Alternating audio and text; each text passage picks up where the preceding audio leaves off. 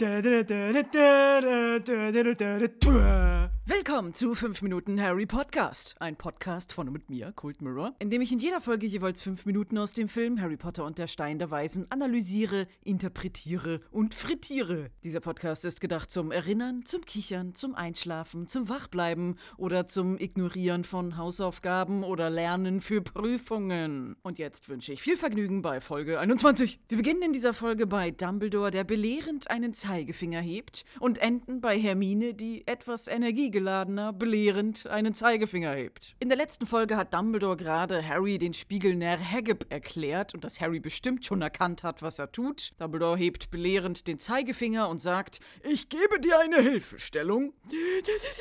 Cliffhanger! Und jetzt erfahren wir endlich, was diese Hilfestellung ist. Wenn der glücklichste Mensch in den Spiegel schauen würde, er sehe nur sich selbst ganz genauso, wie er ist. Und Harry ist plötzlich mega aufgeregt. Ach so, er zeigt, was wir uns wünschen? Egal, was wir uns wünschen! Und guckt wieder zurück zum Spiegel in freudiger Erwartung, dass der jetzt vielleicht zeigt, wie er mit einem Dinosaurier und Darth Vader zusammen in Disneyland Teetassenkarussell fährt. Aber nein, Harry, warte jetzt mal, Dumbledore ist noch nicht fertig mit erklären, das ist kein Wunschspiegel. Er zeigt uns das allertiefste, verzweifelste Sehnen unseres Herzens. Und weil du deine Familie nie gekannt hast, siehst du sie im Spiegel. Das sagt er so dahin in einem Satz, wofür ich eine halbe Podcast-Folge beim letzten Mal gebraucht habe, um das zu erklären. Der Zuschauer sagt in dem Moment, ah, ach so, ja, traurig, aber jetzt kapiere ich, was das für ein Spiegel ist. Aber es wird nicht weiter darauf eingegangen, warum Dumbledore überhaupt weiß, dass Harry seine Eltern im Spiegel sieht. Denn Harry hat es keinem außer Ron erzählt und der Spiegel zeigt ja jedem was anderes. Man kann das Begehren von anderen Leuten nicht sehen. Woher weiß Dumbledore das? Das hätten ja wirklich Dinosaurier in Disneyland sein können. Im Film reagiert Harry nicht weiter darauf und lässt Dumbledore seinen belehrenden Monolog fortführen. Im Buch ist er jedoch ein bisschen verwirrt und sagt, äh, woher wissen Sie, was ich sehe? Und in einer früheren Fassung des Films wurde das auch mit reingenommen. Beziehungsweise diese Szene wurde gedreht. Es gibt Behind-the-Scenes-Footage davon, wie Harry das fragt. Und Dumbledore antwortet fröhlich, genauso wie im Buch, ich brauche keinen Umhang, um unsichtbar zu werden. What the fuck? Er hat ja schon ganz am Anfang der Szene creepy hinten in der Ecke gestanden und irgendwann, lange nachdem sich Harry auf den Boden gesetzt und seine Eltern angegrinst hat, hat er gesagt, du bist zurückgekommen, Harry. Er stand da also unsichtbar die ganze Zeit, um Harry dann zu erschrecken. Er wusste, dass Harry schon mal hier war, weil er auch beim letzten Mal unsichtbar hinter ihm stand. Als Harry und Ron hier waren und sich darüber unterhalten haben, was sie sehen, war er im Raum und hat alles mitgekriegt. Und deshalb weiß er, was Harry sieht. Ich finde das super gruselig. Dumbledore könnte zu jedem Zeitpunkt heimlich irgendwo in der Nähe rumlungern und deine emotionalsten, intimsten Momente beobachten und du würdest es nicht merken. Vielleicht ist er sogar genau jetzt gerade hinter dir. Er kann selber ohne Umhang unsichtbar sein und steht dann anscheinend gerne mal längere Zeit irgendwo in einem Raum rum, mitten in der Nacht und beobachtet Leute. Ohne darauf einzugehen, erklärt Dumbledore weiter, dass dieser Spiegel eigentlich gar nicht so gut ist, sondern sogar etwas gefährlich. Er zeigt weder Wissen noch Wahrheit und manche Menschen, die davor standen, sind verrückt geworden. Und es gibt bei Harry Potter ja das Fach Wahrsagen, wo sowohl aus Handlinien, aus Teeblättern, aus der Tasse oder aus Kristallkugeln die Zukunft vorausgesagt wird. Das ist ein vollkommen legitimes Unterrichtsfach, ja? Die Weissagungen sind als Wissen und Wahrheit anzuerkennen, aber dieser Spiegel,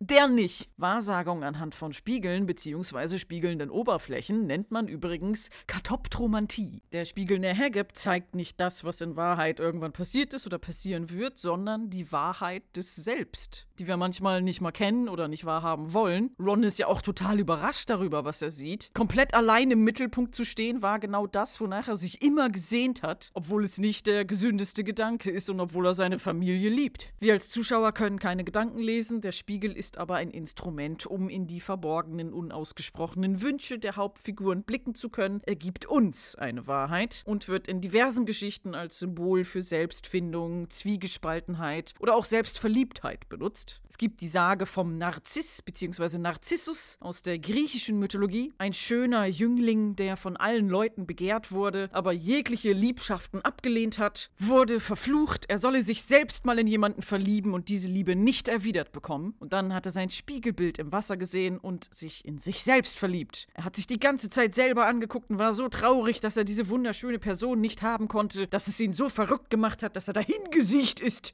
und sich in eine Blume verwandelt hat. Die Narzisse. Eine Geschichte über die schädlichen Folgen von übertriebener Besessenheit vom eigenen Spiegelbild. Und Dumbledore hat ja auch gewarnt, man kann vor dem Spiegel Nähergap verrückt werden. Harry ist nicht in sich selbst verliebt, aber auf jeden Fall besessen. Wir erinnern uns zurück, er wollte in der großen Halle nichts essen, er wollte nicht mit Ron Schach spielen, er wollte nicht Hagrid besuchen gehen, er ist jede wache Minute geistig von diesem Spiegel eingenommen. Er schleicht sich heimlich immer wieder hin und kann sich dem Zwang nicht entziehen, da reinzugucken. Es ist wie eine Droge für ihn und er muss ab jetzt Cold Turkey mäßig durchziehen, da nicht mehr hinzugehen, denn Dumbledore sagt, der Spiegel kommt an einen neuen Platz und du darfst nicht danach suchen. Es tut nicht gut, wenn du nur deinen Träumen nachhängst und vergisst zu leben. Well, that's a mood. Ich bin ja auch von der Fraktion Eskapismus. Ich muss manchmal der Realität entfliehen, um wieder Freude daran zu haben, überhaupt in der Realität zu leben. Aber wenn die Realitätsflucht zur Behinderung der Realität wird und man sich realen Freuden selbst beraubt,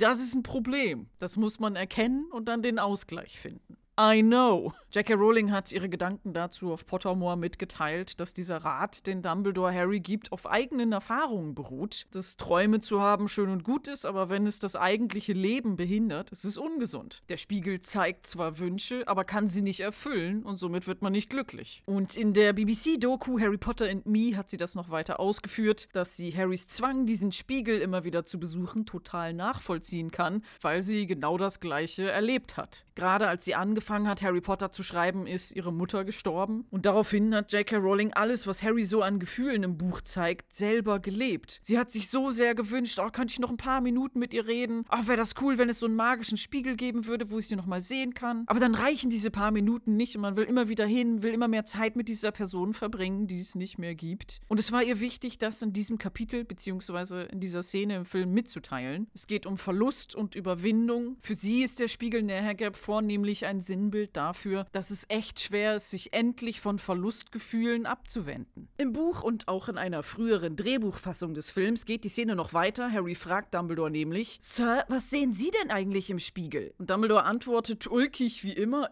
Ich? Ich sehe mich mit ein paar dicken Wollsocken in der Hand. Socken kann man nie genug haben. Ich habe zu Weihnachten schon wieder keine Socken bekommen. Die Leute schenken mir immer Bücher. Und als Kind denkt man: sowas wünscht er sich. Dumbledore ist so lustig. Socken sind doch voll langweilig. Und erst viel später wird Harry klar, dass Dumbledore vielleicht gar nicht die Wahrheit gesagt hat, da es ja eine sehr persönliche Frage war. Tja, aber was sieht Dumbledore denn im Spiegel? Wenn man seine Lebensgeschichte kennt, dann kann man sich eigentlich sicher sein, dass, als er von Leuten erzählt hat, die vor dem Spiegel verrückt geworden sind, er eigentlich sich selber meinte, denn auch er hat lange Zeit davor verbracht. Und im Film Fantastische Tierwesen, Grindelwalds Verbrechen sehen wir tatsächlich, was Dumbledore zumindest in jungen Jahren wirklich im Spiegel Nähergap gesehen hat. Und es ist Gellert Grindelwald, quasi der Hitler der Zaubererwelt. Den sieht er als jungen Mann, mit dem er ganz zärtlich miteinander verschlungenen Händen einen Blutpakt eingeht. War wohl ziemlich stark verknallt in ihn in seiner Jugend. Aber dann sieht er ihn in der Gegenwart als alt und gruselig und man denkt, das ist dein größtes Begehr deines Herzens, dieser Kerl. Johnny Depp ist okay, aber das ist die hässlichste Form, die Johnny Depp jemals angenommen hat. Den findest du gut? Na schön. Wo die Liebe hinfällt, ne? Da wächst kein Gras mehr. Aber du könntest halt echt was Besseres haben. Du fickst hart nach unten. Irgendwie kann ich diese Szene nicht ernst nehmen. Dann doch lieber Socken. Die finde ich metaphorisch besser. Wer weiß, vielleicht hat Dumbledore doch die Wahrheit zu Harry gesagt. Ich glaube, im Fandom war allgemein angenommen und J.K. Rowling hat es irgendwann auch bestätigt, dass Dumbledore seine Familie sieht. Socken sind die langweiligste Sache der Welt, aber wenn man keine Familie hat, dann ist selbst gestrickte Socken geschenkt bekommen was ganz Besonderes anderes. Und vielleicht sehnt sich Dumbledore nach diesem Gefühl, das man hat, wenn man Socken geschenkt bekommt, so langweilig sie auch sind. Und das ist gar nicht so abweichend von dem Gefühl, was Harry vermisst. Okay, jetzt mal ein bisschen weniger Depri-Stimmung. Apropos Sachen zum Anziehen für Dumbledore. Ich möchte ein bisschen über Fashion reden. In Podcast Nummer 10 habe ich Falschinformationen verbreitet und gesagt, Dumbledore trägt nie das gleiche Outfit. Aber Vorsicht, das stimmt nicht. Bei besonderen Anlässen in der Öffentlichkeit trägt er nicht das gleiche. Wenn er casual heimlich nachts zum Leutebegaffen unterwegs ist, kann es auch mal eine schon getragene Robe sein, wie in dieser Szene hier. Er trägt nämlich das gleiche Outfit, was er bei der Begrüßungszeremonie Zeremonie für die Erstklässler getragen hat. Ein großer, schwerer, dunkelroter Umhang mit keltischen Verzierungen, diesmal aber ohne den dazu passenden Spitzhut. Dumbledore hat viele verschiedene Spitzhüte, die trägt er aber anscheinend auch nur für besondere Anlässe. Und wo wir gerade beim Thema Mode sind und ich vorhin über fantastische Tierwesen, Grindelwalds Verbrechen geredet habe, was für ein langweiliges Kostümdesign hatte Dumbledore da? Graue Hose, graue Weste, ein weißes Hemd mit Schlips. Das schreit ja richtig nach magische Welt. Colleen Atwood, die Kostümdesignerin des Films, hat in einem Interview mit Muggelnet dazu gesagt, das Outfit soll komfortable Eleganz kombiniert mit professioneller Schlichtheit darstellen. Was für mich ein Synonym ist für wir haben langweilige Einförmigkeit kombiniert mit langweiliger Eintönigkeit. Sie meinte aber auch, man hat extra weiche Stoffe benutzt und farbentsättigte Grautöne, damit der Eindruck entsteht, er wäre so total der liebe, unbedrohliche Prophet Professor, mega zugänglich für jeden, mit dem man einfach über alle Probleme communicaten kann. Und dann ist im Lauf der Zeit irgendwas mit Dumbledore passiert. Und dann hat er sich gesagt, drauf geschissen! Boom, bunt besteckte Robe mit abgefuckten keltischen Mustern und Schlangen, die sich in den eigenen Schwanz beißen. Boom, meterweise Samtstoff, für die Leute acht Wochen gebraucht haben, um den herzustellen. Boom, Gold, Gold und als Accessoire mehr Gold. Boom, übertrieben fetter Umhang mit Feldkragen. Boom, passendes Spitzhütchen mit eingenähten Sternchen. Boom, trägt er eine Hose? Man weiß es es nicht. Was für ein Glow-Up. Und er ist immer noch unproblematisch und unbedrohlich. Mit dem würde ich gerne über Probleme reden. Und bin dann gespannt auf die ulkigen Antworten, die genauso chaotisch wie er sind, aber trotzdem sehr weise. Zumindest hat er uns jetzt in dieser Szene mit Harry und dem Spiegel die Weisheit gegeben, dass Träumen hinterher zu schmachten nur zu Unglück führt, wenn man in der Realität nichts für diese Träume tut. Und der glücklichste Mensch sieht sich genauso, wie er ist. Und als kleine Anekdote dazu hat J.K. Rowling in einem Interview mit ITV mal erzählt, dass sie beim Dreh des Films am Set zu Besuch war und es einen gruseligen Moment gab, wo sie vor dieser Spiegelrequisite stand und sich völlig unmagisch darin angeguckt hat. Sie hat sich selbst gesehen an einem mega aufwendigen Filmset zu einem super erfolgreichen Buch, was sie als hyperberühmte Autorin geschrieben hat. Sie hat sich im Spiegel genau so gesehen, wie sie ist. Das war wohl ein sehr symbolischer Moment für sie. Und im Gegensatz zu allen anderen Requisiten, die oft mehrfach hergestellt werden, weil ja mal was kaputt gehen kann oder sie für verschiedene Zwecke benutzt werden, wurde diese Requisite vom Spiegel Näher Gap nur einmal hergestellt. Das ist ein Unikat. Und das macht es ja auch irgendwie etwas magisch. Ein Twitter-Vögelchen namens Montgomery Bird hat mir übrigens eine Information zugezwitschert. Sie lautet wie folgt: Fun Fact! Die Schrift auf dem Spiegel Gap ist nicht spiegelverkehrt, sondern sinistugrat geschrieben, also einfach von rechts nach links. Dann musste ich das Wort, weil ich ein ungebildeter Kretin bin, erstmal googeln. Dann habe ich gesehen, dass es weniger als 500 Einträge hat. Dann habe ich gelernt, dass arabische Schrift auch sinistugrat ist, weil es waagerecht von rechts nach links gelesen wird und dass die Schreibweise von uns im europäischen Kulturraum Dextrograd genannt wird. Und dann gibt es auch noch Bustrophedon, das bedeutet, dass die Schriftrichtung von Zeile zu Zeile abwechselt.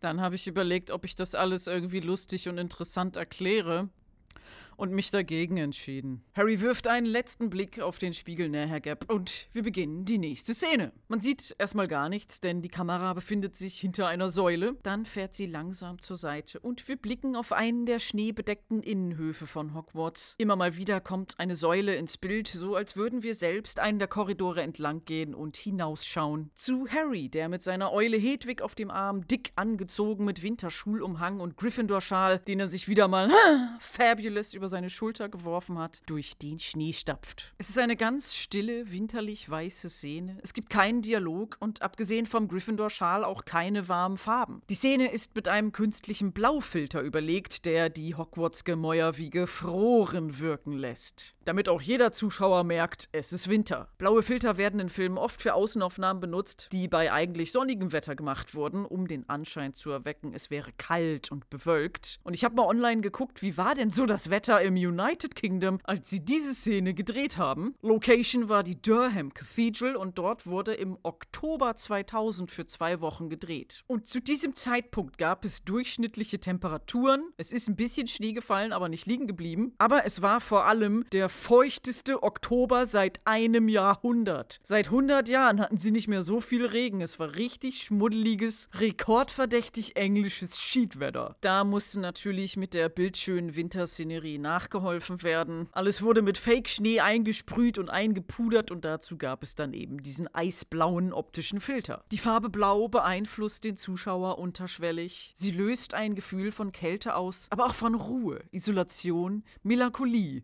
Distanz, unbegrenzte Ferne, Sehnsucht, Träume. Ja, ich lese das alles gerade von der Liste vor, aber es passt zu dieser Szene. Denn was fällt noch auf und ist irgendwie merkwürdig bei so einer großen Schule? Harry ist als einziger draußen auf diesem Schulhof. Es sind ja immer noch Weihnachtsferien, die meisten Kinder sind bei ihren Familien zu Hause. Es ist niemand anderes hier. Es wirkt wie ausgestorben. Es sind keine anderen Schulkinder zu sehen. Nicht mal Ron ist bei ihm, er ist ganz allein. Nur Hedwig ist bei ihm. Eine Oboe beginnt sanft den magischen Soundtrack im Hintergrund zu spielen, während er dort entlang spaziert. Und ich weiß nicht warum, aber mir ist beim Angucken irgendwie spontan der Gedanke gekommen, ich mach mal den Ton aus. Das mache ich öfter bei der Podcast Podcastarbeit, um mich eher auf das Bild und das Gesehene zu konzentrieren und mich nicht von Dialog, Musik oder sonstigen Geräuschen ablenken zu lassen. Und ich habe echt gedacht, wenn dieser erheiternde Soundtrack nicht wäre, würde diese Szene ganz anders wirken, weil das Bild nicht dazu passt. Das Bild ist menschenleer, farbentsättigt, kalt, steril. Harry ist schon wieder so einsam. Und es wird nur durch die fantastische Musik von John Williams in was Fröhliches, Kindliches verwandelt. Wenn man die Musik aber weglassen würde und dann total düsteren, sad, gloomy Soundtrack drunter legt, würde das auch passen. Und das habe ich dann gemacht. Ich habe einen ganzen Nachmittag damit verbracht, mir Winterambient-Geräusche und Musik für diese Szene rauszusuchen und damit rumzuexperimentieren, wie es auf mich als Zuschauer wirkt. Ich weiß, meine Hobbys sind komisch. Und dann war diese Szene gar nicht mehr heiter und magisch, sondern ungemütlich. Und das ist die wahre Filmmagie. Farbe löst was im Zuschauer aus, aber Musik eben auch. Von aufmunternder Musik begleitet geht Harry den Innenhof entlang und bleibt bei einem Steinbecken stehen. In religiösen Fachkreisen auch Lavabo genannt. Ein Becken, in dem sich die mittelalterlichen Mönche in der Durham Cathedral vor religiösen Übungen oder Mahlzeiten die Hände in Unschuld gewaschen haben. In diesem Becken Becken ist aber kein Wasser, weil alles voller Schnee ist. Die Ansicht wechselt. Wir sehen Harry und die hübsche, fedrig flauschige Hedwig in einer Naheinstellung. Sie hält sich mit ihren Krallen an seinem Arm fest, erhebt den Arm und sie breitet die Flügel aus, um loszufliegen.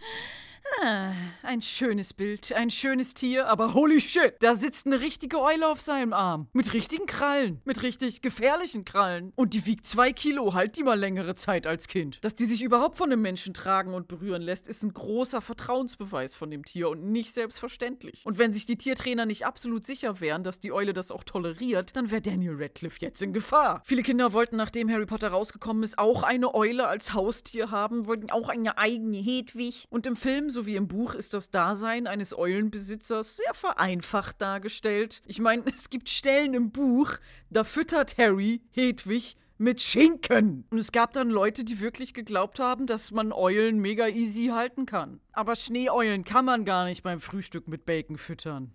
Enttäuschung meines Lebens. Die haben Schnabel und Krallen, die speziell darauf ausgerichtet sind, Tiere zu zerreißen. Oder dein Gesicht. Das ist ein Raubvogel, für den man eine Haltungsgenehmigung vom Veterinäramt braucht. Andere Kinder in Harrys Alter haben einen Hamster und strugglen da schon, ihn regelmäßig auszumisten und mit Sonnenblumenkernchen zu füttern. Der hat eine scheiß Eule. Die musst du in der Voliere halten und kannst sie mit Hamstern füttern. Auf J.K. Rowlings ganz alter Website hat sie auch mal geschrieben, dass sie dem Held der Geschichte einfach die ihrer Meinung nach schönste Eule geben wollte. Und um ihn hervorstechen zu lassen, hat Harry auch als einziger in Hogwarts seine Schneeeule. Und ich glaube, ich habe es schon mal erwähnt, aber die Hedwig-Eule im Film ist kein Weibchen. Weibliche Schneeeulen sind nämlich dunkler und haben viele braune Flecken, sind fast gestreift, denn sie brüten am Boden zwischen Felsen und Hügeln und ihr etwas brauneres Gefieder tarnt sie dadurch besser vor Feinden, während die männlichen Schneeeulen fast weißes Gefieder mit wenig braunen Punkten haben, damit sie in der Schneelandschaft gut getarnt jagen können. Die Weibchen sind außerdem durch durchschnittlich größer und schwerer und weniger gefügig als die männlichen Tiere. Das wäre dann für die Tiertrainer des Films und für Daniel Radcliffe zum Halten nochmal schwieriger gewesen. Und weil Hedwig im Buch als schneeweiße Eule beschrieben wurde, hat man eben ein Männchen als Darsteller genommen. Ich finde das immer so lustig, das zu sagen, als wenn die Eule dann so auf dem Klappstuhl mit ihrem Namen drauf da am Filmset sitzt und von anderen Vögeln Kaffee bekommt. Aber im Film wird ja immer penibel auf das Wohlbefinden der Tiere geachtet, besonders wenn im Abspann steht, No Animal was harmed in the making of this film. Und jede einzelne Eule im Film hatte ihren kleinen VIP-Bereich. Ja? Keinen Klappstuhl, wo ihr Name draufsteht, aber zumindest eine Sitzstange, einen temperaturkontrollierten Bereich, wo sie rumfliegen konnte. Und jede Eule hatte mindestens einen Assistenten, also Trainer dabei. Und für zusätzliche Sicherheit wurde eine ganz leichte, unsichtbare Sicherheitsleine an den Vögeln befestigt. Und die sieht man auch im Film, als Harry am Anfang der Szene im Schnee langspaziert. Da ist ein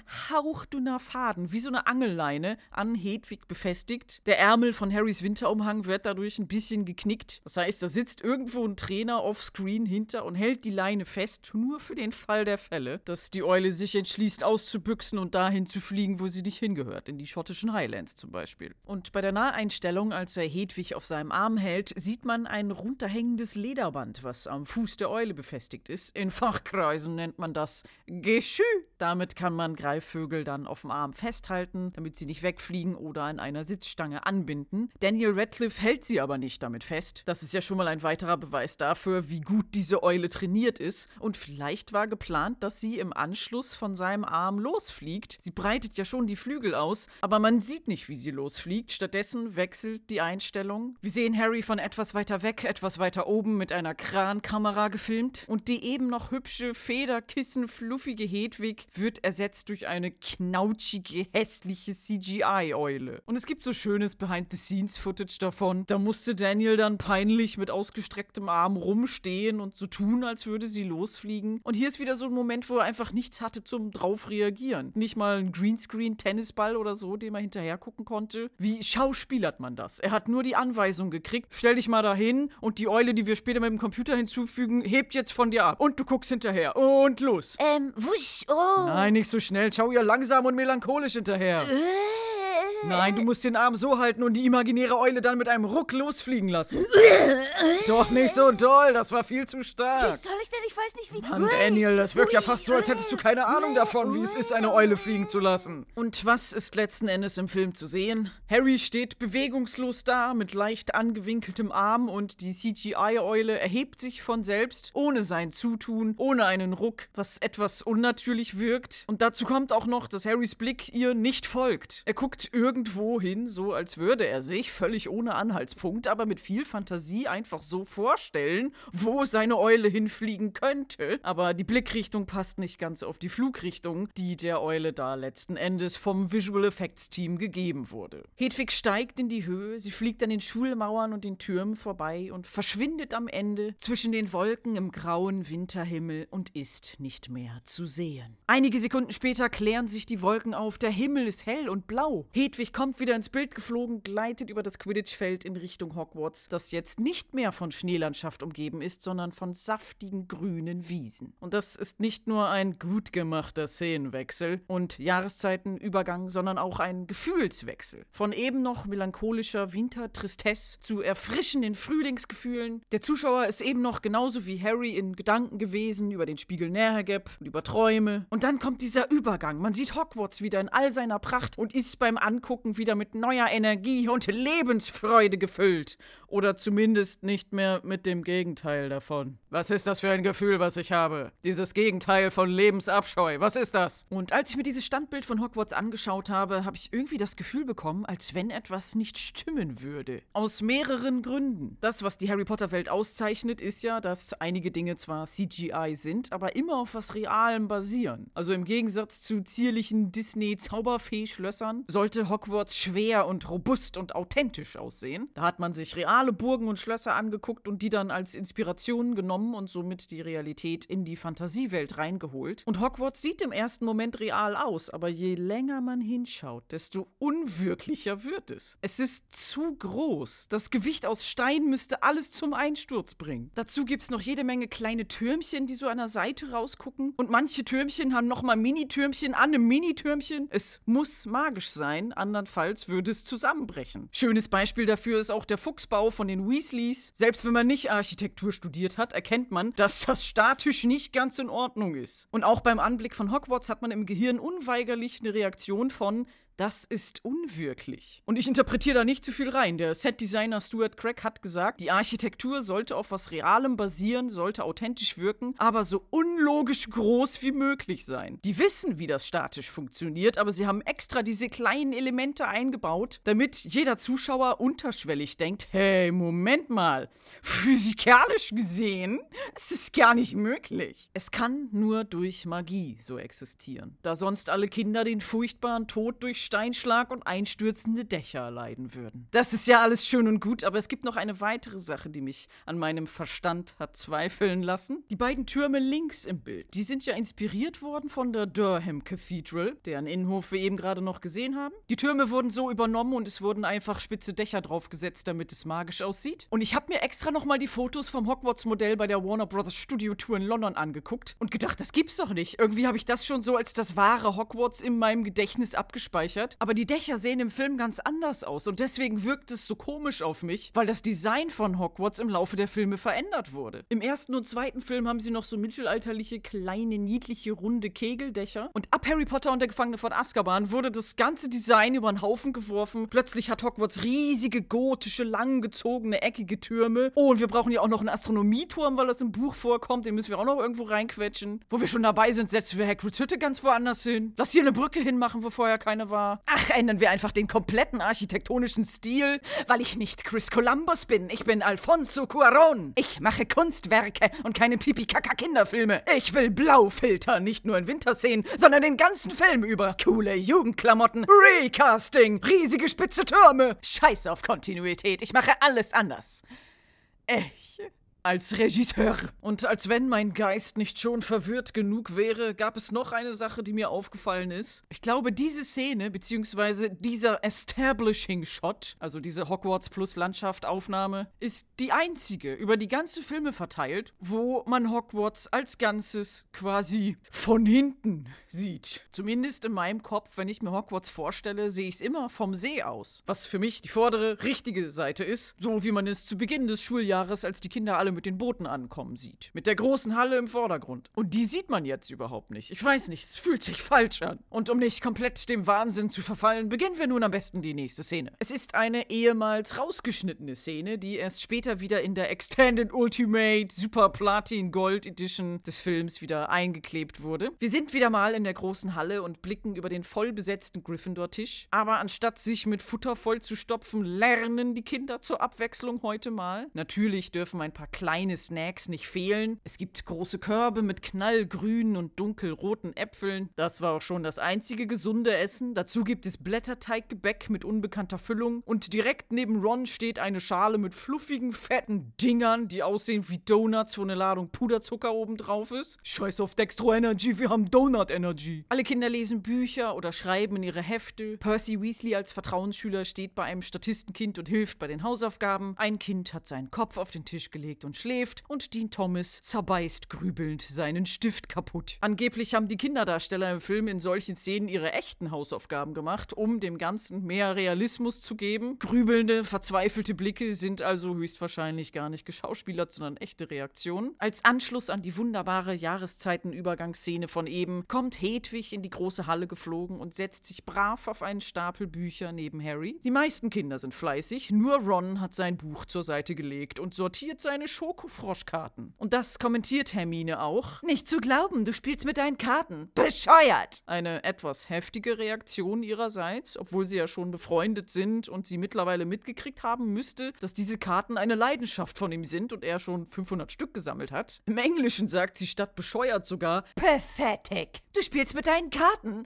Erbärmlich. Okay, Hermine, lass den kleinen Jungen doch ein bisschen Freude empfinden und spielen. Was hast du für ein Problem? Und dann habe ich mich gefragt, ja, aber echt mal, wie spielt man denn überhaupt mit den Karten? Man kann sie sammeln und tauschen und da stehen zwar interessante Fakten drauf, aber nicht wie bei einem Quartett. Dumbledore, Baujahr 1881, Zauberstablänge 40 cm, Größe 1,80, Aggressivität 2 Dino-Krallen, Hubraum 2000 Kubikzentimeter, Bundesliga-Tore 12. Stattdessen steht da ein etwas längerer Text hinten auf der Karte, der aber nicht zum Spielen geeignet ist. Also es ist schon ein bisschen bescheuert von Ron, damit zu spielen. Es sind aber bestimmt knapp 50 Karten vor ihm. Er stapelt sie übereinander und sortiert sie nach einem für den Zuschauer unbekannten System. Und das hat für ihn anscheinend gerade höhere Priorität, als für die Prüfungen zu lernen, die ausstehen. Hermine erwähnt nochmal mit Nachdruck, dass sie dazu verzauberte Schreibfedern kriegen werden, die verhindern, dass man voneinander abschreiben kann. Und Ron ist empört. Nicht, weil er definitiv vorhatte, von Hermine abzuschreiben und das jetzt nicht mehr kann, sondern weil die Lehrer den Kindern ja anscheinend gar nicht mehr vertrauen. Dass ihm so eine Schummelei unterstellt wird, ist ja wirklich eine Sauerei. Harry streckt auch fragend die Hände nach Hermine aus, in stummer Entrüstung, als würde er es auch total unfassbar finden, was die Lehrer sich damit erlauben. Ron regt sich so sehr auf, dass er eine seiner doppelten Karten, eine Dumbledore-Karte, die achte mittlerweile, zur Seite auf Harry schmeißt. Gerade als Harry danach greift und anfängt, sie zu lesen, schwenkt die Kamera zur Seite und wir sehen den Eingang der großen Halle und jemand kommt unbeholfen hineingehopst. Es ist Neville, der mit einem Beinklammerfluch belegt wurde und seine Beine nicht mehr auseinanderkriegt. Alle Kinder zeigen mit den Fingern auf ihn und fangen an zu lachen, als wenn ein gehbehinderter Junge das lustigste Highlight ihres Tages wäre. Und das ist wieder so ein Moment, wo ich denke, Hogwarts ist zwar sehr schön, die magische Welt ist cool, aber zur Schule gehen will ich da nicht. Man muss eigentlich die ganze Zeit damit rechnen, dass das Schloss dich umbringt durch irgendwelche Terrortreppen oder dass andere Schüler dich durch Hexerei körperlich misshandeln, was dann alle total lustig finden, sogar die Vertrauensschüler. Und bei den Lehrern kann man auch nicht sicher sein, dass sie einem nichts antun. McGonagall sagt in der ersten Unterrichtsstunde zu Harry und Ron, wenn ihr das nächste Mal zu spät kommt, dann verwandle ich euch in eine Uhr. Und das ist kein Spaß. Sie könnte es tun. Wenn sie sauer ist, wird sie es tun. Und als Neville dann mit letzter Kraft zum Gryffindor-Tisch hüpft, weil seine Beine von Draco Malfoy zusammengehext wurden, kommt auch noch Ron, Lester-Schwester Number One, und sagt, anstatt zu helfen oder Mitleid zu zeigen, so ein Scheiß wie, oh Neville, du musst dich echt mal mehr wehren. Als wenn es Nevilles eigene Schuld wäre, in diese Lage gekommen zu sein, durch zu wenig Wehren. Sowas nennt sich Victim Blaming, Ron. Das ist Opferbeschuldigung. Gemeldet und blockiert. Der kleine Seamus möchte aber helfen. Zückt schon seinen Zauberstab, um Neville vom Fluch zu befreien, aber Neville, immer noch schwankend, mit den Armen wedelnd, kaum gerade stehend, ist selber voll der Arsch und lehnt ab, denn er möchte nicht die Knie in Brand gesetzt bekommen. Wir erinnern uns zurück, das ist eine Anspielung auf den Running Gag, dass die Zaubersprüche von Seamus irgendwie immer wieder zu Explosionen führen. Was am Anfang der Filmreihe bei ihm noch ungewollt passiert ist und sich gegen Ende zu einer Art Pyromanie mit beabsichtigter Brandstiftung entwickelt hat. Und in dieser Szene hat Seamus auf Englisch schon wieder so einen fiesen Dialekt. Da weiß ich nicht, ob das irisch sein soll oder einfach ein Sprachfehler ist. Er nuschelt sehr stark und das erklärt für mich so ein bisschen, warum seine Zauber zumindest in dem ersten Film immer schief gehen, weil er die Wörter so verschleißt. In der deutschen Synchro redet er deutlich und gut verständlich, weshalb nicht ganz klar wird, warum ausgerechnet seine Zaubersprüche immer dazu führen, dass er mit verkokeltem Gesicht und weggebrannten Augenbrauen da sitzt. Die mittlerweile übrigens wieder voll nachgewachsen sind, wie er Neville beleidigt in einer Nahaufnahme seines Gesichtes zeigt. Er knallt seinen Zauberstab auf den Tisch und als er sich umdreht, um dramatisch von dannen zu gehen, ist eine große, nicht nachgewachsene, kahle Stelle auf seinem Hinterkopf, bei deren Anblick sogar Hermine ein bisschen grinsen muss. Harry hat sich während dieses ganzen Spektakels mit der Dumbledore-Schokofroschkarte beschäftigt und ist plötzlich ganz aufgeregt. Der Name, den Hagrid aus Versehen ausgesprochen hat, der Aufschluss darüber gibt, was der dreiköpfige Hund bewacht, der Name, nachdem sie alle Bücher in der Bibliothek abgesucht haben und für den Harry sogar mit dem Unsichtbarkeitsmantel in die verbotene Abteilung gegangen ist, er hat ihn gefunden. Nicholas Flamel. Er stand die ganze Zeit auf dieser Schokofroschkarte, die Harry schon ganz am Anfang im Hogwarts Express in der Hand hatte, wo wir das Mini-Porträt von Dumbledore auf der Vorderseite angucken konnten. Und nun sehen wir die Rückseite dieser besonderen Karte in einem Close-up. Dort steht in weißer Schrift auf lila Hintergrund ein kurzer Infotext, warum Dumbledore so ein berühmter Zauberer ist. Dieser Text ist eingerahmt von einer goldenen Kleeblattform, die wiederum geschmückt ist mit allerlei mittelalterlich angehauchten Bildern von einem Gesicht mit einem riesigen Hut, einer Ratte, die eine Fledermaus beißt, einem Hund, der einen Vogel beißt und einem Teletubby. Und Ron versteht nicht ganz, warum Harry so aufgeregt ist und liest den Text nun etwas unmotiviert vor. Dumbledores Ruhm beruht auf seinem Sieg über den schwarzen Magier Grindelwald, seinen Anwendungen von Drachenmilch. Und da habe ich etwas gestutzt, denn das steht da gar nicht. Da steht The Discovery of the 12 Uses of Dragon's Blood. Drachenblut. Wieso hat man in der deutschen Synchro Drachenmilch draus gemacht? Es kann nichts mit der Mundbewegung zu tun haben. Man sieht Rons Mund beim Vorlesen nicht. Und da musste ich erstmal nach nachgucken, wie es bei mir im Buch steht. Da steht Drachenblut. Aber in den ersten deutschen Übersetzungen des Buches wurde 12 Uses of Dragon's Blood aus irgendeinem Grund mit sechs Anwendungen für Drachenmilch übersetzt. Und das ist auch so zu hören im Hörbuch, gelesen von Rufus Beck. Und die deutsche Synchro des Films bezieht sich anscheinend darauf, weil es erst viel später korrigiert wurde. Ihr könnt ja mal wieder selber nachschauen, was in eurer Version des Buches drin steht. Vielleicht habt ihr ja eine dieser ersten Drachenmilch-Ausgaben.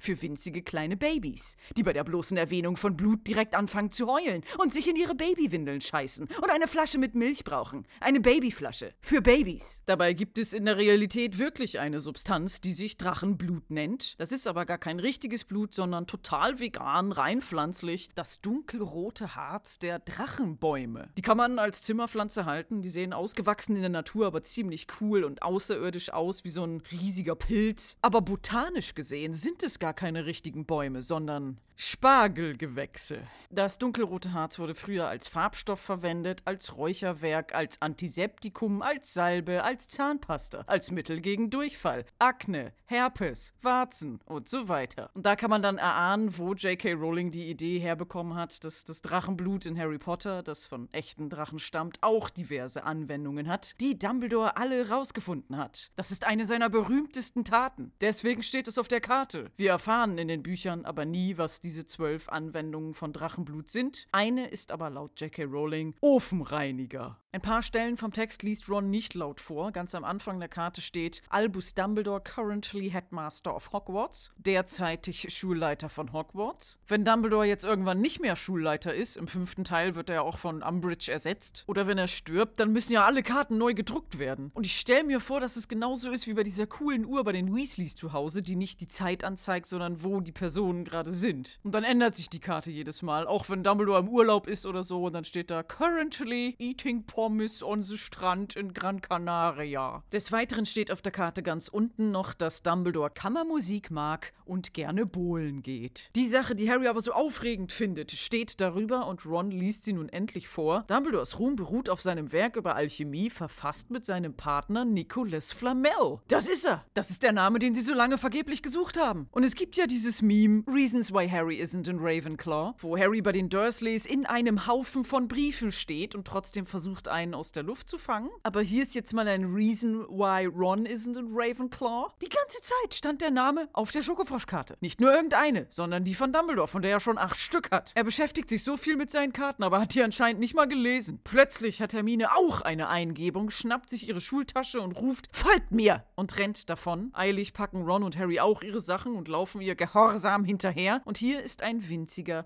Filmfehler. Nicht nur, dass Ron seine fein sortierten Schokofroschkarten so egal zu sein scheinen, dass er sie gar nicht einpackt und auf dem Tisch liegen lässt, sondern sie sind auch noch mit irgendwelchen quietschgrünen Stickern beklebt. Da haben die Leute vom Visual Effects Team geschlampt, haben sich Arbeit gespart und vergessen, die grünen Felder auszufüllen. Da war bestimmt geplant, das mit irgendeiner Animation zu versehen, damit die Figuren auf den magischen Karten sich bewegen. Ja, aber hat keiner gemacht. Ich als Profi-Filmkritikerin entschuldige das natürlich, denn immerhin ist das hier eine gelöschte Szene. Sie wurde zwar vollständig gedreht, aber im finalen Schnitt wieder rausgeschmissen, sodass es nie beim Visual Effects Team angekommen ist. Und nun, da sie in der Ultimate Platinum Gold Edition von irgendwem wieder eingefügt wurde, fehlen an der Stelle die Effekte. Aber da kann man ja schlecht die Leute von damals alle nochmal ranholen und sagen, hier, für die paar Frames, da sind grüne Sticker, animier das mal eben. Das hätte sich finanziell nicht gelohnt, denn das geht nicht mal eben, nehme ich an. Ich als Filmdistributionsexperte und Animationsexperte. Harry, Ron und Hermine sind aus der großen Halle gelaufen und haben den verzweifelten Neville zurückgelassen. Im Buch hat Hermine direkt den Gegenfluch auf ihn gesprochen. Harry schenkt ihm seinen allerletzten Schokofrosch, um ihn zu trösten. Da sind sie viel bessere Freunde und im Film beachten sie ihn kaum. Er steht immer noch mit zusammengehexten Beinen wackelig da und schlussendlich verliert er das Gleichgewicht und fällt mit einem Krachen zu Boden. Ein gehbehinderter Junge war ja schon verdammt lustig für alle anwesenden Kinder, aber ein hinfallender Junge ist anscheinend das Witzigste, was sie je in ihrem Leben gesehen haben. Die Kinder fangen brüllend und lungenauslastend an zu lachen.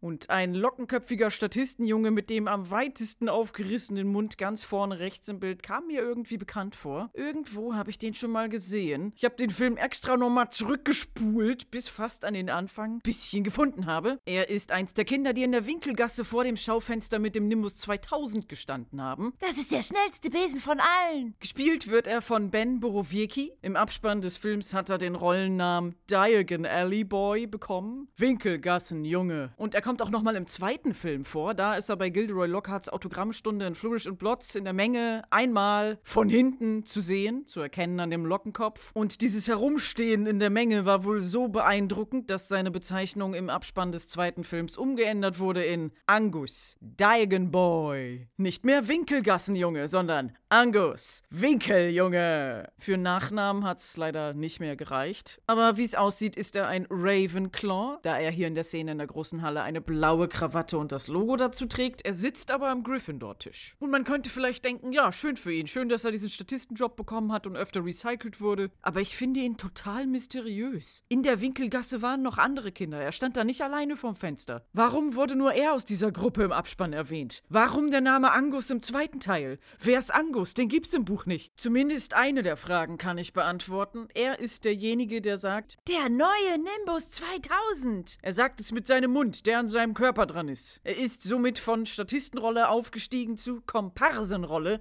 wenn nicht sogar Kleindarstellerrolle. Das ist ein Unterschied. Er steht nicht teilnahmslos in der Menge als Hintergrundgewusel, sondern hat eine aktive Rolle gespielt. Er steht im Drehbuch. Der kriegt einen ganz anderen Gehaltscheck als die anderen Kinder. Und daraus schließe ich, dass er im zweiten Teil vielleicht auch eine Szene hatte, in der er was gesagt hat, die aber in der finalen Version des Films rausgeschnitten wurde. Wir werden es nie erfahren und er kam nach dem zweiten Teil auch nie wieder vor. Harter Schnitt, nächste Szene. Wir blicken schon wieder auf einen Tisch. Harry und Ron sitzen schon wieder mit ihren Büchern an diesem Tisch und sie sehen aus, als würden sie Hausaufgaben machen. Jetzt aber nicht mehr in der großen Halle, sondern in der Bibliothek. Durch deren verbotene Abteilung Harry ja zuletzt mit dem Tarnumhang und spärlich leuchtender Laterne gegangen ist. Gefilmt wurde wieder in der Bodleian Library bzw. Duke Humphreys Library in Oxford. Diesmal aber am Tag. Wir haben die Bibliothek vorher im Film nur im Dunkeln gesehen, mit dem gruseligen, herumschlurfenden Mr. Filch und den angeketteten, bösen Kreischbüchern. Es hatte insgesamt eher die Stimmung eines mittelalterlichen Folterkellers. Und all das ist nun nicht mehr existent. Es ist eine ganz andere Atmosphäre. Schüler wuseln umher und lesen. Unangekettete, normale, alte Bücher sind in den Regalen links und rechts. Alles ist hell erleuchtet, denn wir blicken auf eine ganz andere Ecke der Duke Humphrey Library. Gefilmt wurde immer in der Mitte des Gebäudes, im Hauptteil der Bibliothek, im ältesten Bereich. Aber bei den Szenen mit der verbotenen Abteilung haben wir nach Westen zum Selden End geblickt. Das so heißt, weil ein Gelehrter namens John Selden auch sehr viele Bücher nach seinem Tod 1654 der Bibliothek vermacht hat. Und nun am Tag blicken wir auf die gegenüberliegende Seite nach Osten zum Arts End. Was obviously so heißt, weil dort früher Bücher über Kunst aufbewahrt wurden und da ist das größte Fenster der Bibliothek. Es wirkt alles viel freundlicher, es ist ein großes gotisches Fenster, es durchflutet den Raum mit Licht und ich kann mir vorstellen, dass man sich diesen Platz für den Film ausgesucht hat, um nicht krass viel Hitze erzeugendes Beleuchtungsequipment mit reinbringen zu müssen und lieber hier das Tageslicht zu nutzen, denn es gibt ja diesen jahrhundertealten Eid, den man aufsagen muss, bevor man in die Bodleian Library rein darf, dass man weder Feuer noch Flamme mit reinbringt, weil sie solche Angst hatten, dass diese alten Bücher durch Brand beschädigt werden könnten, weshalb es bis in die 1930er Jahre nicht mal künstliche Beleuchtung gab. Dieses Fenster war also lange Zeit lang die beste Lichtquelle für Leute, die hier was lesen wollten. Tja, aber eben waren die Kinder ja beim Lernen in der großen Halle, dann wollte Hermine unbedingt, dass Harry und Ron mitkommen, jetzt sitzen sie wieder am Tisch, da fehlt irgendwie die Dynamik der letzten Szene und vielleicht hat man sie deswegen rausgeschnitten, weil nun das gleiche wie eben nochmal passiert, Nicolas Flamel wird entdeckt, nur in einem anderen Setting. Hermine kommt mit einem Buch unterm Arm ins Bild gestampft und regt sich auf, wie konnte ich nur so dumm sein? Und schmeißt das riesige Buch mit lauten Krachen vor Harry und Ron auf den Tisch und quetscht ihnen dabei beinahe die Hände ein. Das einzige Statistenkind, was noch mit am Tisch sitzt, guckt sie seitlich voll genervt an. Also gerade Hermine als Bücherwurm müsste doch die Etikette in einer Bücherei kennen. Man geht nicht so grob mit Büchern um und schmeißt sie durch die Gegend und man hat gefälligst leise zu sein. Es gibt Leute, die versuchen hier in Ruhe zu lesen und müssen ihre echten Hausaufgaben am Set machen. Hermine erklärt, dieses Buch hat sie schon seit Wochen ausgeliehen. Etwas leichte Lektüre. Ron schaut auf das schwere Buch, das ihm fast die Fingerchen gebrochen hätte. Das ist leicht. Wie ein statischer Screenshot, ohne Bewegung. Still starrt Hermine Ron unangenehm lange, sehr durchdringend an und beginnt dann aus dem Buch vorzulesen, was wir nun in einem Close-up sehen. Und es ist so schön gestaltet. Es ist mit Tinte fein säuberlich, schnörkelig handgeschrieben und anstatt Bildern hat man kleine Bruchstücke von diversen Materialien in das Papier eingenäht und Metallplättchen in die Seite eingearbeitet, an denen dann nochmal an winzigen Schildchen alchemistische Symbole befestigt sind. Da bin ich gleich doppelt verwirrt, dass Hermine damit so unvorsichtig umgegangen ist. Es ist so hübsch und filigran, empfindlich, zartfühlend. und sieht aus, als würde es bei größerer Erschütterung abreißen. Fun Fact: Es gibt im Englischen, hauptsächlich in Großbritannien, den Begriff Grangerizing, für den es nicht wirklich eine Übersetzung gibt. Es beschreibt den Akt, ein Buch mit visuellen Materialien zu schmücken, die man irgendwo anders hergenommen hat. Das Wort kommt von einem englischen Geistlichen namens James Granger. Er war Autor des Buches Biographical History of England, From Egbert the Great to the Revolution, erschienen 1769. 69, was ohne Illustrationen veröffentlicht wurde. Es gab mehrere leere Seiten, die man dann selber ausfüllen konnte mit eigenen Bildern. Heutzutage würde man dazu Scrapbooking sagen, also einen Text verschönern mit Schnipseln, Stickern, Fotos, aus Zeitschriften ausgeschnittenen Bildern und sonstigem Kram. Was ja hier in diesem Buch, was Hermine Granger vorliest, auch gemacht wurde, nur auf höherem Level. Denn diese Metallplättchen sind dort zur Veranschaulichung des Themas Alchemie. Es geht in dem Text nämlich um Nicholas Flamel. Im Gegensatz zum Schokofrosch-Kartentext gibt es hier ein bisschen mehr zu lesen. Hermine liest vor. Nicholas Flamel ist als einziger Zauberer imstande, den Stein der Weisen herzustellen.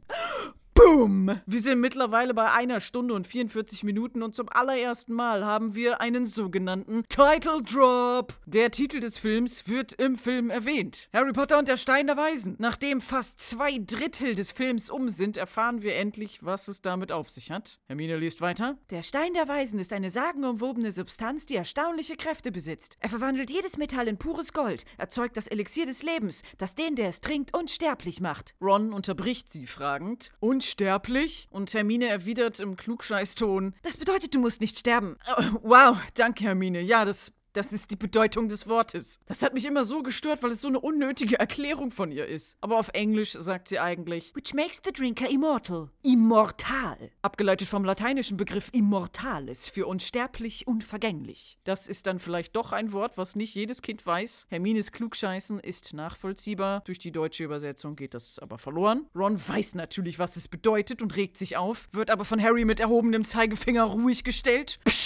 Und was Hermine da so erzählt, beruht zumindest teilweise auf der Realität beziehungsweise real existierenden Legenden. Nicholas Flamel gab's wirklich, lebte irgendwann zwischen 1300 bis 1400, scheiß mich tot. Und der war gar nicht Alchemist. Manche Geschichten über seine alchemistischen Entdeckungen sind erst viele hundert Jahre nach seinem Tod entstanden. Er hat sich vielleicht ein bisschen damit beschäftigt, aber er war hauptsächlich Schriftsteller beziehungsweise Kopist. Er hat Bücher, die andere verfasst haben, abgeschrieben. Aber die Legende besagt, dass Nicholas Flamel irgendwann einen Traum hatte von einem Engel, der ihm ein Buch voller merkwürdiger Symbole gezeigt hat. Und dann hat er das Buch irgendwann in echt vor sich gehabt. Und er war sich sicher, das muss irgendwas Göttliches sein. Das ist die Anleitung zur Herstellung für den Stein der Weisen, der wiederum ein Sinnbild für die ultimative Reinigung und Verbesserung ist, der jedes unedle Metall in edles Metall, also Gold, verwandelt und auch den menschlichen Körper in etwas Besseres, Göttliches, Vollkommenes umwandelt. Und angeblich hat er das Buch entschlüsselt, hat den Stein der Weisen herstellen können und ist unsterblich geworden. J.K. Rowling hat auf Pottermore geschrieben, dass sie sich mit dieser Legende von Nicholas Flamel, als sie jünger war, beschäftigt hat. Und beim Schreiben vom Harry Potter Buch hatte sie einen Traum von ihm. Und er hat sie durch sein überfülltes, goldleuchtendes Labor geführt und ihr exakt gezeigt, wie man den Stein der Weisen macht. Sie hat sich danach an nichts mehr erinnert, aber ist das nicht irgendwie cool? Ihr wurde genauso wie Nicholas Flamel etwas im Traum gezeigt und daraufhin hat sie den Stein der Weisen erschaffen. Zumindest auf ihre Weise, in Buchform. Aber genug von prophetischen Träumen, zurück zum Film, beziehungsweise dem Titel des Films. Harry Potter und der Stein der Weisen, da gibt es nämlich eine Unverschämtheit, die sich geleistet wurde. Vor langer Zeit, am Anfang ihrer Autorenkarriere, musste J.K. Rowling sich einiges gefallen lassen. Das erste Buch wurde von vielen Publishern abgelehnt, bis es beim Bloomsbury Verlag gelandet ist, wo sie dann mit Bedenken, weil das Buch so lang und komplex war, unter Vertrag genommen wurde. Ihr wurde ohne Scheiß gesagt, mit dem Buch wirst du niemals Geld verdienen, ja? Such dir einen Job. Einige Passagen aus dem Buch wurden gestrichen, weil es so lang war und Und dann meinten sie auch noch, Jungs wollen das garantiert nicht lesen, wenn es von einer weiblichen Autorin kommt. Das wird definitiv kein Bestseller.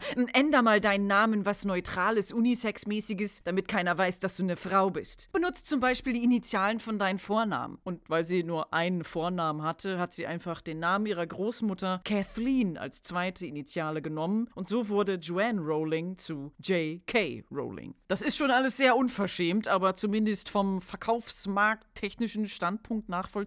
Aber nun komme ich zu der Unverschämtheit bezüglich des Titels. Als man das Buch im amerikanischen Markt rausbringen wollte, hat man im Text einige Worte und Redewendungen aus der britischen Kultur für die amerikanische Leserschaft umgewandelt. A packet of crisps! wurde umgewandelt zu A bag of chips.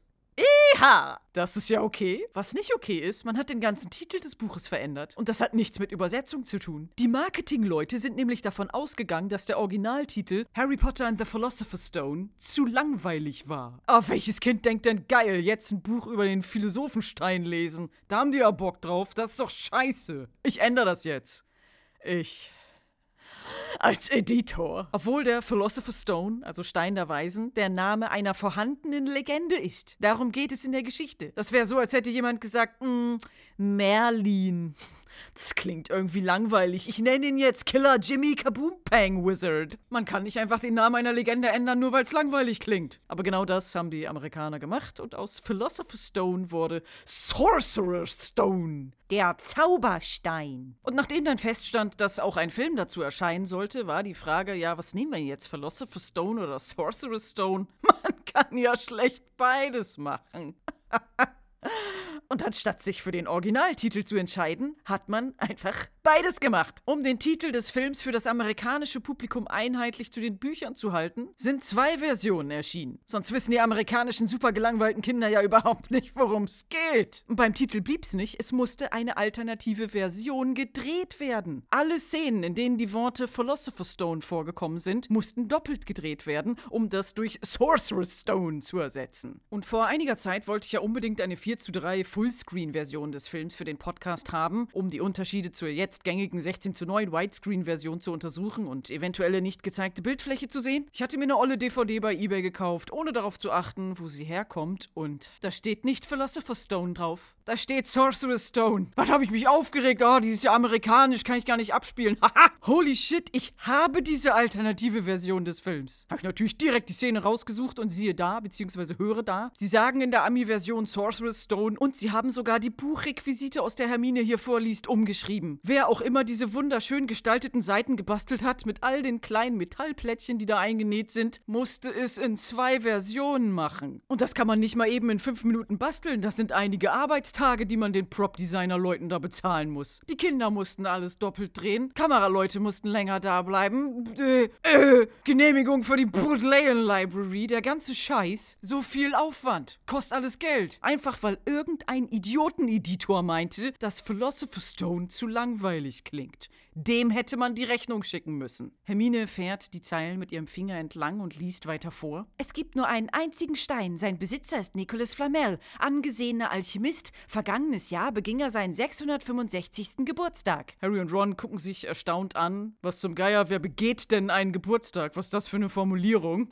110 Polizei Notrufdienst, was ist Ihr Notfall? Hallo, ich, ich habe gerade gesehen, wie jemand einen Geburtstag begangen hat. Scheiße, wir kommen sofort. Happy Birthday!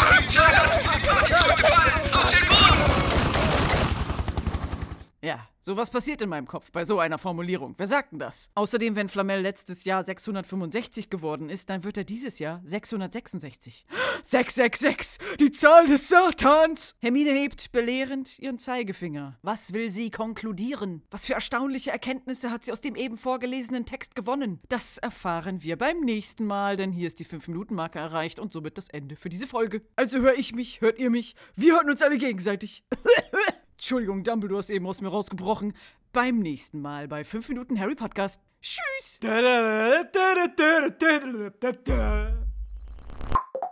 Das war ein Podcast von Funk. Und hier sind ein paar Outtakes. Iha! Man kann das Begehren von anderen Leuten nicht sehen. Woher weiß Dumbledore das? Das hätten ja wirklich Dinosaurier in Disneyland sein können. Dein allergrößter. Mein allergrößtes, tiefstes Begehren meines Herzens. Und weil du Dinosaurier aus Disneyland nie gekannt hast, siehst du sie im Spiegel, Harry. Das wäre so schön. Iha! Wahrsagung anhand von Spiegeln bzw. spiegelnden Oberflächen nennt man übrigens Kato Kat Katop Katoptromantie. Iha! Ich habe gar nichts aufgenommen. Ich habe drei Minuten gelabert und nichts aufgenommen. Ich Oberpflaume. Iha! Riesige spitze Türme. Ich mache alles anders. Iha! Das ist der Name, den sie so lange vergeblich gesucht haben.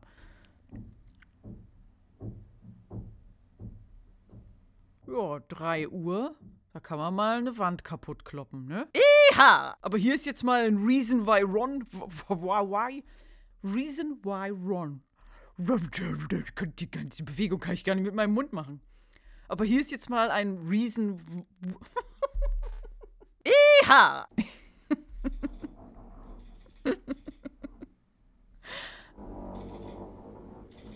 Ja, man könnte einfach so einen Podcast machen. Einfach alle Geräusche, die so äh, in meiner Wohnung passieren. Iha! Bodleian, Bodleian Library. Iha! A packet of crisps. oh, Junge. Plötzlich bin ich Mickey Mouse. Iha! Hallo Polizei 110, was ist hier Notfall?